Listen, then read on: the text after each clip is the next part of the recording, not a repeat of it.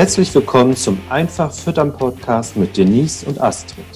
Ein Podcast, der Milchviehhalter, Herdenmanager und Kuhliebhaber dazu inspirieren möchte, Milchviehfütterung spannend zu finden und sich gerne mit Themen rund um die Fütterung intensiver zu beschäftigen.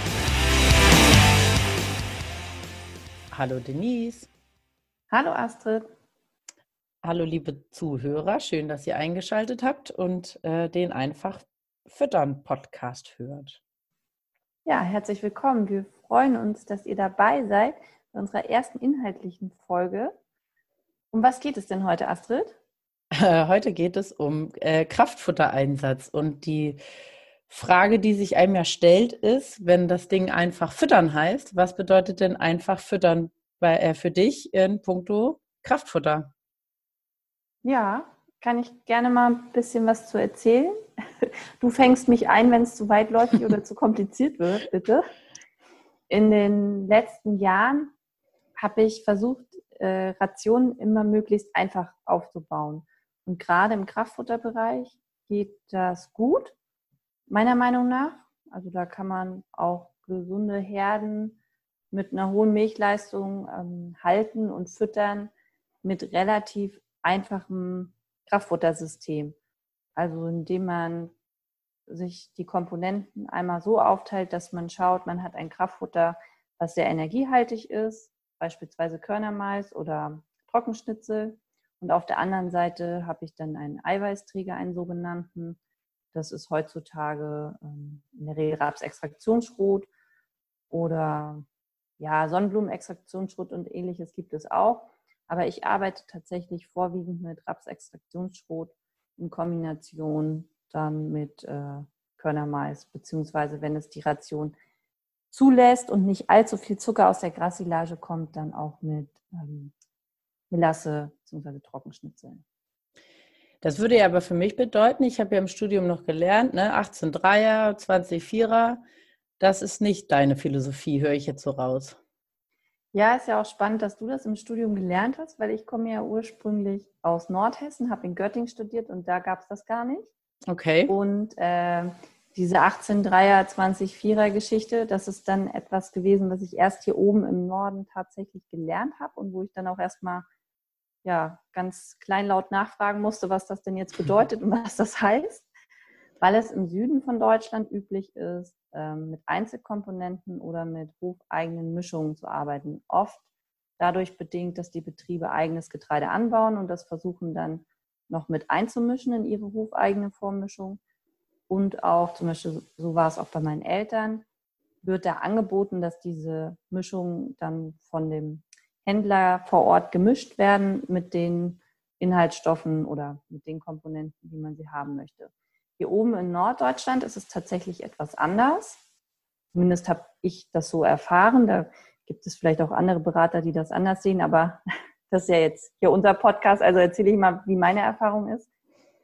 Ähm, ist es tatsächlich so, dass es viele Mischfutterhersteller ja gibt und auch das noch weit verbreitet ist, gerade vor einigen Jahren, wo es auch noch viel ähm, Betriebe gab, die Teilthemen eher gefüttert haben da war das dann oft in den Kraftfutterstationen untergebracht, das Milchleistungsfutter. Ja. Aus meiner Sicht ist es so, dass ich bei einem Milchleistungsfutter immer etwas unflexibler bin, um jetzt beispielsweise auf Änderungen in den Silagen oder in den unterschiedlichen Anteilen von Grundfutter. Ne? Wenn ich beispielsweise feststelle, ich habe eine Sandwich-Silage mit Gras- und Mais-Silage und der Vorschub kommt nicht hin und ich möchte gerne den Mais-Silage-Anteil anheben, dann würde ich ja, damit meine Inhaltsstoffe wieder passen und die Ration gut ausgeglichen ist, nach den Rationseckparametern, die ich dann jeweils für die Herde anstrebe, ähm, ja auch entsprechend die Kraftfutterkomponenten anpassen wollen. Wenn ich jetzt einen Energieträger und einen Eiweißträger füttere und einzeln zur Verfügung habe, bin ich da sehr flexibel in der Anpassung. Wenn ich das in der Mischung habe, muss ich eben warten, bis die neue Mischung kommt. Und ja gut, das leuchtet mir ein, ja. Und ich finde es immer schön, wenn der Landwirt selbst die Handhabe darauf hat, gegenzusteuern. Ich könnte mir jetzt auch vorstellen, dass er da auch viel mehr Verhandlungsspielraum gegenüber den verschiedenen Anbietern hat, wenn er eben einfach gezielt eine, also aber eine quasi für mich jetzt sortenreine Geschichte. Er braucht halt Mais, äh, Körnermais und dann hat er ja sicherlich auch viel mehr Möglichkeiten, sich da Angebote einzuholen und die selber auch vergleichen zu können. Ja, das ist ein ganz, ganz wichtiger Punkt, den du ansprichst. Ähm, aber es ist tatsächlich so, dass die ähm, Angebotseinholung einfacher ist, weil man die Mühlen besser miteinander vergleichen kann. Sicherlich hat man, und das ist immer so das Hauptargument der Landhändler, auch Schwankungsbreiten in den ähm, ursprünglichen Produkten oder im Ausgangsmaterial. Wenn ich jetzt Rapsschrot einkaufe, dann unterscheidet sich das je nach Charge eben in den Inhaltsstoffen, in der Energiedichte, im Eiweißgehalt oder Proteingehalt, genauso wie im DCAB-Wert. Und das muss ich natürlich berücksichtigen. Mm, ist aber tatsächlich in den letzten Jahren, wo ich das so berate und das viele meiner Betriebe so handhaben, nie ein Problem gewesen. Ähm, die Probleme habe ich dann eher mit Mischungen gehabt, dass es da dann zur Abweichung gekommen ist, zu dem, was man eigentlich geplant hatte, was hätte geliefert werden müssen. Aus dem Grund rate ich schon den Landwirten, die Qualitäten regelmäßig zu überprüfen, sowohl bei Einzelkomponenten als dann auch bei Mischfuttern eine Überprüfung bedeutet jetzt nicht immer, dass es umfangreich analysiert werden soll im Labor. Wie sind die Inhaltsstoffe? Mhm. Das können auch Eckparameter sein, an denen man sich orientiert. Oder wenn man jetzt nichts verschicken möchte, dass man es zumindest optisch, sensorisch sich anschaut. Also in einem Flachlager bei Großbetrieben ist es ja häufig so, dass die das Schrot bekommen in der Woche. Das liegt dann da ja auch nicht lange und man sieht auch direkt, in einer großen Halle ja, ob das Rapsschrot so aussieht wie letzte Woche, ob mhm. da wenig Klumpen drin sind, Verfärbung, Schimmelbildung etc. Bei einem Hochsilo ist es tatsächlich so, dass ich da regelmäßig auch mal reingucken sollte, meiner Erfahrung nach, weil sich da ein Blick fast immer lohnt und man dann Handlungshausaufgaben hat oder wie auch immer. Ja, jetzt bei einer gemischten, also bei einer Vormischung oder so, kriege ich ja bestimmt von der Mühle aber die Parameter für die Rationsberechnung wahrscheinlich mitgeliefert und das ist bei den Einzelkomponenten dann eben nicht so. Da hat sich ja viel futtermittelrechtlich geändert. Als ich angefangen habe, war noch alles sehr offen deklariert, auch mit prozentualen Anteilen und auch fast alle Untersuchungsparameter mit aufgeführt. Das ist heutzutage nicht mehr so. Ähm, klar habe ich die Eckparameter wie Energiedichte, Rohproteingehalt, Rohasche, Rohfaser, die sind meistens noch mit aufgeführt. Aber auch da hat sich, meine ich, neulich nochmal was geändert. Das ist jetzt auch nicht mehr verpflichtend. Mhm. Ähm, ja, da gibt es schon viele Handlungsspielräume für die Hersteller, weil das eben auf, auch, denke ich, aufgrund der verschiedenen Chargen ähm, dazu, äh, man kann halt das nicht gewährleisten, dass da immer konkret auf Prozent genau oder auf die Zehntel genau das gleiche rauskommt. Ähm, ja, muss man gucken. Ne? Also und auf dem Lieferschein steht ja sowieso in einem Mischfutter nicht mehr drauf, was in welchem Anteil drin ist. Da empfehle ich den Landwirten, die bei einer Mischung bleiben, aber das immer wieder nachzufragen, sich eine offene Deklaration geben zu lassen.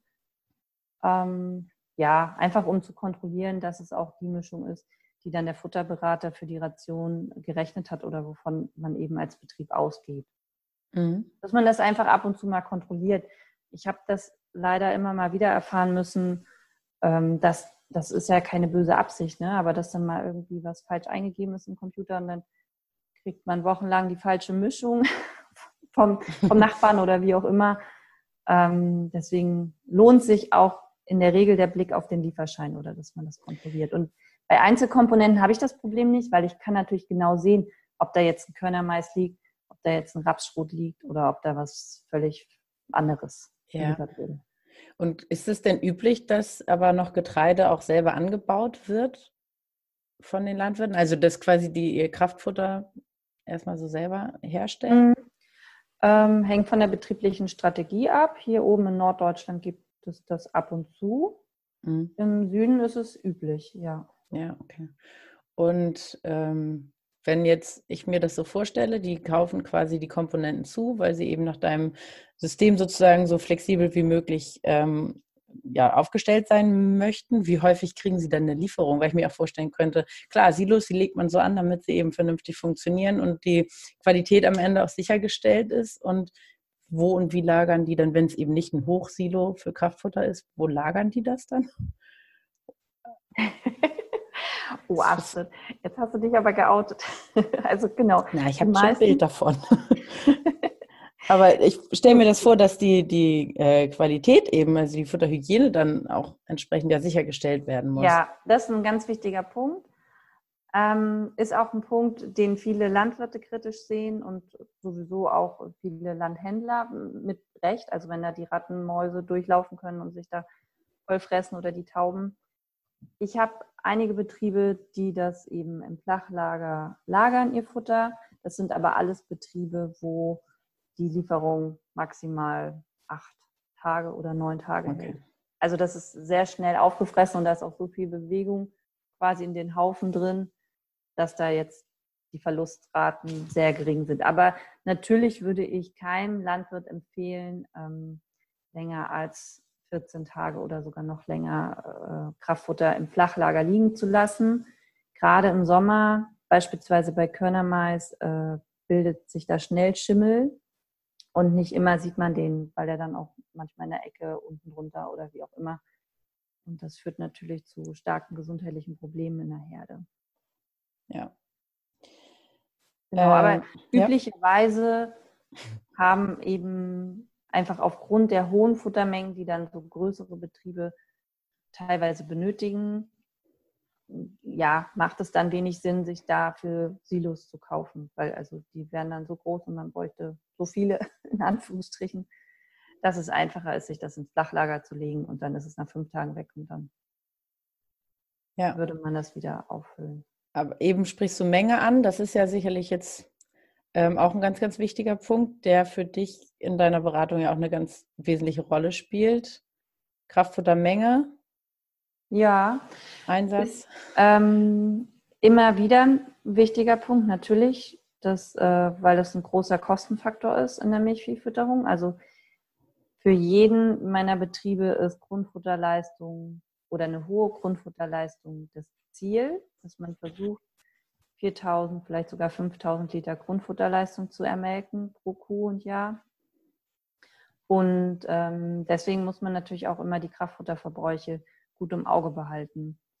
Was sind da die Zielwerte? Das lässt sich klassische Beraterantwort nicht pauschal beantworten, weil es immer darauf ankommt. also, auf was? Auf was? was? Ich meine ja. äh, die Landwirte auch, weil sie die Ausrede auch schon zu Genüge gehört haben von uns. Aber grundsätzlich ist es natürlich so, dass ich ähm, als Zielwert mir immer die, den Kraftfutterverbrauch pro Liter Milch anschaue und wenn ich es richtig machen will, dann korrigiere ich mir das Kraftfutter auf eine bestimmte Energiestufe. In der Regel ist es hier in Schleswig-Holstein, wenn man sich den Rinne-Report anguckt, die 6,7 Megajoule NEL. Kannst das nur du als Futterberater oder kann der Landwirt das für sich eigentlich einfach selber machen? Das kann er einfach selber machen, sobald er weiß, ähm, wie viel Energie in seinem Futter drin ist. Okay.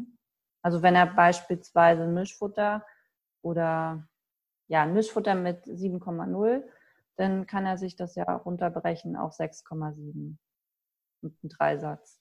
Okay. Müsste ich jetzt hier mal einmal an die ja. Tafel mal, damit es anschaulich ist. Das lässt sich jetzt anschaulich nicht gut erzählen, aber äh, das kriegt man ja leicht runtergebrochen. So, und dann hat, ich brauche ja? brauch ja dann einfach ähm, nicht nur ein Kilo, ich brauche dann ein bisschen mehr. Habe ich jetzt nicht vorher ausgerechnet, wie viel das dann ist. Und äh, das wird dann umgerechnet. So, und das bedeutet, die Kraftfuttermenge muss ich mir einmal Energie korrigieren und dann ja, was noch viel wichtiger ist, dass ich mir die Milchmenge Energie korrigiere. Weil gerade wenn ich eine Wintermilch mit einer Sommermilch vergleiche, weil ich mir die eigene betriebliche Historie anschaue, muss ich immer die energiekorrigierte Milch benutzen. Da gibt es auch Umrechnungstabellen ähm, im Internet, weil das kriegt man jetzt nicht mit einem einfachen Dreisatz hin. Ich glaube, wir hatten auch ein Newsletter dazu in den letzten Wochen irgendwann mal. So da hatten wir auch Leistung. dazu, aber da kommen die Hörer jetzt ja nicht so ohne weiteres wieder dran. Nee, aber den können wir noch mal losschicken. Ja. ja. Also Ziel ist es hier oben in Schleswig-Holstein, dass man so zwischen 250 und 280 Gramm Kraftfutterverbrauch pro Liter Milch oder pro Kilogramm Milch bleibt. Ähm, das ist in anderen Bundesländern anders. Wenn ich beispielsweise in Regionen bin wie im Fechter-Kloppenburg, wo die Pachtpreise sehr hoch sind, da liegt häufig auch der Kraftfutterverbrauch ähm, pro Liter Milch deutlich höher, weil bei denen teilweise das Grundfutter teurer ist als das Kraftfutter.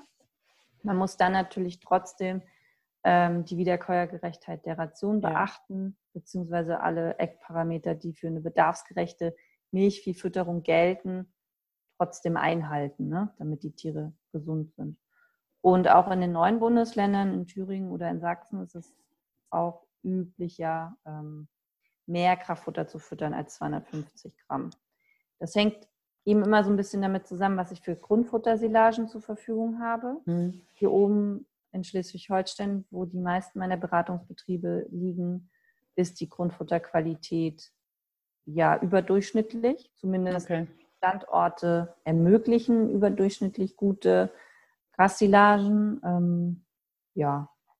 Und aus dem Grund strebt man hier eine möglichst hohe Grundfutterleistung an. Aber in Jahren wie 2017 oder auch 2018, wo die Grundfuttersilagen sehr teilweise sehr minderwertig waren, äh, gelten dann auch andere Gesetze mitunter.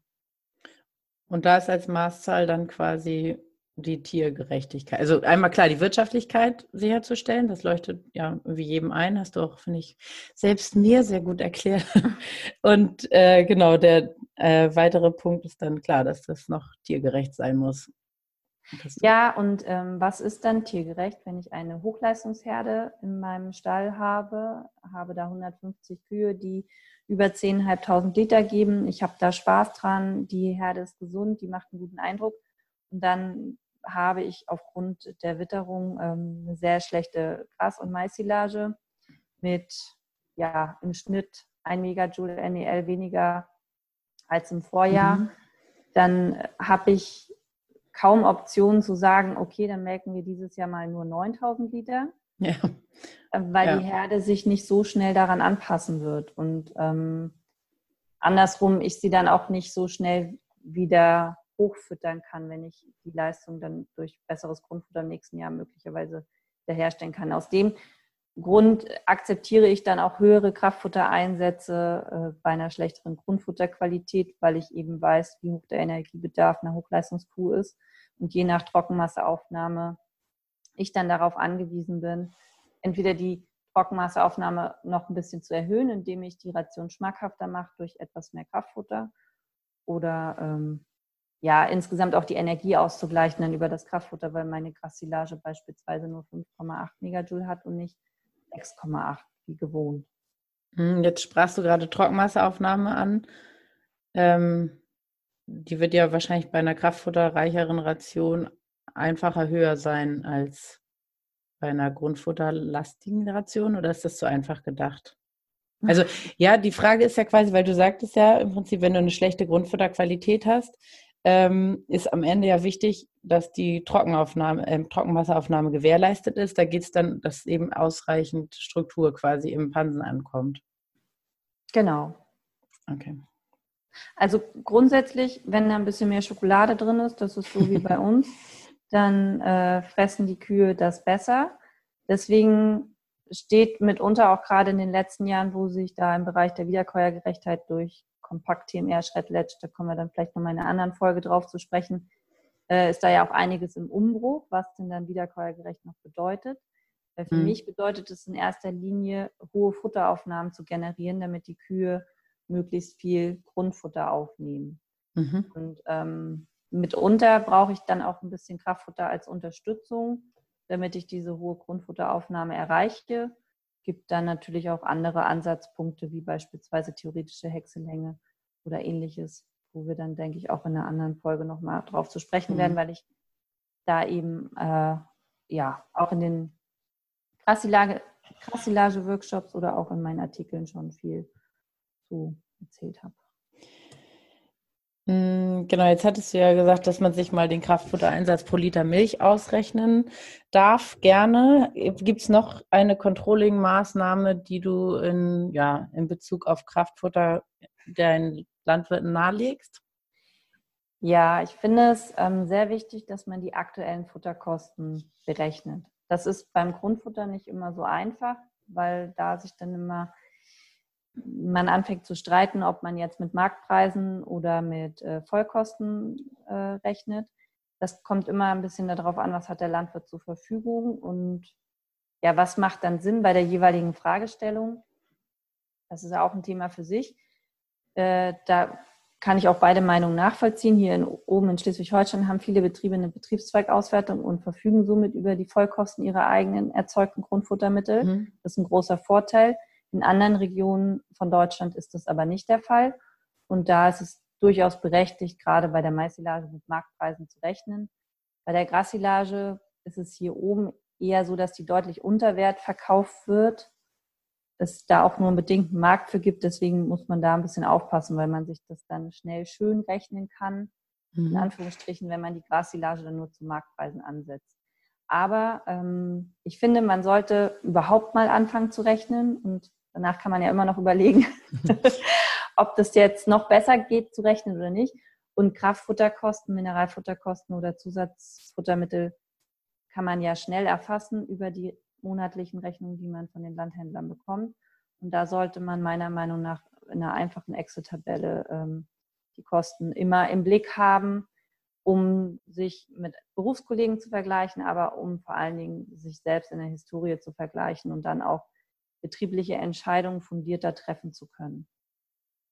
Okay. Also Stichwort ist ja dann hier Einkommen nach Futterkosten, ja? dieser IOFC, das ist mhm. ja eine Kennzahl aus den USA, von der ich sehr viel halte. Ähm, rechnen auch einige von meinen Betrieben sich monatlich aus, einfach um zu gucken, wenn ich jetzt in der Ration im Kraftfutteraufwand was verändere, beispielsweise ich bin bei 270 Gramm pro Liter, gehe dann runter auf 250, weil ich sage, Mensch, das muss auch so gehen. Die Tiere fressen dann aber beispielsweise weniger. Milchmenge fällt peu à peu. Das wäre jetzt so was, was ich schnell erfassen kann, wo ich dann auch schnell gegen steuern könnte. Aber ähm, nicht immer schneller fassen lassen sich dann natürlich so Nebeneffekte wie eine verringerte Fruchtbarkeitsleistung oder schlechtere Klauengesundheit. Die würden dann ja erst zeitversetzt auftauchen, wenn die Tiere beispielsweise bei geringerer Futteraufnahme oder geringere Energieaufnahme, weil das Kraftfutter fehlt, ähm, in die Körperfettmobilisation gehen. Das sind ja Effekte, die ich dann erst nach ein paar Wochen feststellen kann. Ja, das leuchtet mir ein. Vielleicht ist das auch eine Geschichte, die wir nochmal separat behandeln könnten. Die Futterkosten? Ja. Ja, können wir In der überlegen. Zukunft. Können ja die Zuhörer nochmal äh, was zu sagen. Entscheiden. Ja, die haben da ja auch immer noch gute Ideen zu. Genau, weil wir sind ja eigentlich sozusagen noch so ein bisschen äh, bei deiner Fütterungsstrategie gewesen. Ja. Äh, Im Kraftfuttereinsatz. Habe ich äh, einen wichtigen Aspekt vergessen? Ja, ich überlege gerade. Also das Wichtigste, Energieträger, Eiweißträger. Ja, separat. Ja. Damit ich da äh, gegensteuern kann, immer entsprechend meiner Zielharnstoffwerte, die ja von der Ration abhängig sind, ähm, ansteuern kann und äh, flexibel auch bei der Angebotseinholung bin. Ne? Wenn ich jetzt drei Mühlen nach dem Rapsextraktionspreis äh, frage, dann habe ich auch wirklich ein Produkt oder wo ein Preis, den ich miteinander vergleichen kann. Ähm, das habe ich bei Mischungen nicht, gerade wenn es dann noch Besonderheiten, manchmal habe ich Mischungen gesehen, die enthalten dann 10, 20 Komponenten gefühlt. Ja. Ähm, dann hat man keine Vergleichbarkeit mehr. So, und wenn jetzt ein Landwirt sagt, Mensch, das leuchtet ihm total ein, er möchte das jetzt morgen ändern. Ja, ja. du wirst ihm sagen, auf gar keinen Fall so schnell Futter umzustellen. Aber, ja, aber ähm, über welche Stolpersteine könnte der Landwirt noch äh, ja, fallen sozusagen und da an seiner Umsetzung ja quasi gehindert werden? Welche ja, er muss natürlich gucken, ähm, wo er was ändern will. Also mir ist ja immer noch ganz wichtig, dass das Kraftfutter mehlförmig am Futtertisch gefüttert wird. So und okay. keine Pellets, na, wie Opa das noch gemacht hat. Ja, nicht mit dem äh, Pellets da rüberwürfeln, wegen der Futterselektion. So, das ist ja noch ein wichtiger Punkt. Dann ist ja die Frage, wie hat er das jetzt und ändert er das? Und dann ändert sich ja vielleicht auch was ähm, vom Mischen her, ne, wie ich das dann am besten einmischen kann. Wenn ich, also ein großes Problem in der Praxis ist immer, dass die das jetzt pelletiert im Hochsilo haben. Mhm. Und wenn sie jetzt auf zwei Komponenten umstellen wollen, oder Rapsschrot für sich lagern und dann noch eine Energiemischung von mir aus auch mit zwei, drei ähm, Inhaltsstoffen, dann kommt häufig das Argument, ja, dann kriege ich das nicht aus dem Silo raus, weil das hm, dann klumpt oder der Schneckenwinkel nicht passt oder dann staubt mir der Hof zu. Okay, ja. Beides sicherlich berechtigt. Es ist aber faktisch so, dass ähm, ich es schon geschafft habe, einige zu überreden, das trotzdem auszuprobieren.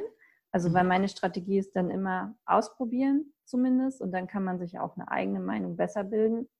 Und ähm, in dem Fall nützt es halt auch nichts, das jetzt nur eine Woche auszuprobieren, sondern schon auch ruhig länger, um zu sehen, ob die Tiere nicht zwei Wochen werden. Zwei, zwei Wochen, nicht eine Woche, ja, sondern genau. zwei Wochen. Äh, ob sie nicht stabiler werden, weil die Futteraufnahme gleichmäßiger ist, die Tiere weniger sortieren und ähm, das Kraftfutter besser aufnehmen. Ne? Das wäre jetzt noch so ein wichtiger Aspekt. Und mhm. dann hast du völlig recht. Du kennst mich ja jetzt auch schon eine Weile. Futterumstellung immer langsam. Das war bei der Umstellung auf die GVO-freie Fütterung ein ähnliches Problem. Viele Betriebe haben ja früher 50-50 Raps-Sojaschrot gefüttert, mhm. sind dann umgestellt. Und immer wenn ich diese Umstellung über zwölf Wochen gemacht habe, dann ist nichts passiert. Also wenn ich dann auf mhm. beispielsweise 100% Rapsschrot gegangen bin, ähm, hat das gut geklappt. Inhaltsstoffe sind teilweise gestiegen, Milchmenge bleibt gleich oder weicht minimal 0,2, 0,3 nach unten ab. Ähm, wenn das Betriebe schnell gemacht haben, innerhalb von einer Lieferung oder innerhalb von zwei Lieferungen, also sprich innerhalb von 10 bis äh, 28 Tagen, dann mhm. geht das schief. Mhm. Dann ja, kommt das immer das Gefühl auf, ja, das funktioniert nicht. Oder das, ähm, das ist Schrott. ja, okay, aber man überfordert quasi den Organismus der Kuh einfach. Ja, die, einfach die Anpassungsfähigkeit der Pansen mhm. beziehungsweise deren Populationsgestaltung. Ne? Ja. Ich habe dann ja eine andere UDP-Menge und äh, genau, da spielt dann mehrere Faktoren mit rein, pansenphysiologisch und auch in der äh, Dünndarmverdauung. Ich höre jetzt auch so raus, dass man das möglicherweise in Betreuung mit seinem vertrauten Fotoberater machen genau. möchte, bitte. Gerne. Ja. Ja. Einfach mal diskutieren und äh, überlegen, vielleicht auch mit Berufskollegen diskutieren, bei denen man weiß, dass die das schon längere Zeit so machen. Genau. Und Ziel dieses Podcasts ist es ja auch einfach, dass man mal Dinge ausprobiert und wenn man ein gutes Controlling hat, also beispielsweise genau weiß, wie hoch ist die Trockenmasseaufnahme, wie hoch ist mein Kraftfutterverbrauch, welche Milchinhaltsstoffe habe ich, welche Tankmilchmenge habe ich, wie sehen meine Kühe aus, wie sieht die Kotkonsistenz aus. Wenn ich all diese Sachen immer so ein bisschen im Blick habe, dann kann ja auch nichts schief gehen. Ja. Also ich bin ja jeden Tag live dabei. Es ist ja nicht so, ja. dass ich die Ration umstelle und dann fahre ich vier Wochen weg und dann mache ich erst die äh, Tür wieder auf. Ja. Das klingt sinnvoll. Wollen wir die Hörer damit mal auf die Reise schicken für heute? Oder habt, genau. genau, was fällt dir noch ein, was sozusagen jetzt einfach der Vollständigkeit halber hier ergänzt werden muss? Vielleicht gar nicht ähm, ausgeführt, aber. Nee, ich glaube, wir haben äh, soweit alles. Also vielleicht noch den Aspekt, dass wenn man äh, bei der Mischung bleibt, weil das von der Lagerung nicht anders geht, dass man dann einfach darauf achtet, dass zumindest die Komponenten immer in einer festen Zusammensetzung enthalten sind. Also dass es kein preisoptimiertes Mischfutter ist, wo dann Abhängigkeit von ähm, den Einkaufspreisen auch die Zusammensetzung variiert. Das mhm. ist, denke ich, noch ein wichtiger Aspekt. Wobei ich hoffentlich, hoffentlich haben wir nur Zuhörer, die das nicht betrifft, die einfach dann sowieso ein festes äh, Mischfutter haben, wo sie wissen, so und so viel Prozent sind davon den jeweiligen Komponenten drin und das ist jedes Mal so. Genau, oder sie füttern bereits Einzelkomponenten. Ja, ja das wäre schön. ja, gut. Dann, nee, wir ja. genau schicken äh, die Hörer mal so auf die Reise und äh, genau gucken mal, was äh, an Rückmeldung kommt. Und dann hoffen wir, dass wir uns im nächsten in der nächsten Folge wieder hören. Also nicht wir beide, sondern wir uns mit den Zuhören hören. Genau. Und schickt uns gerne ähm, eure Themenvorschläge. Also wenn ihr Themen habt zur Milchviehfütterung, schickt uns die gerne, dann Astrid und ich, wir setzen uns gerne auch äh, mit den Ideen, die ihr habt, auseinander. Genau. Bis okay. dann vielen Dank und bis dann. Ja, tschüss. Tschüss.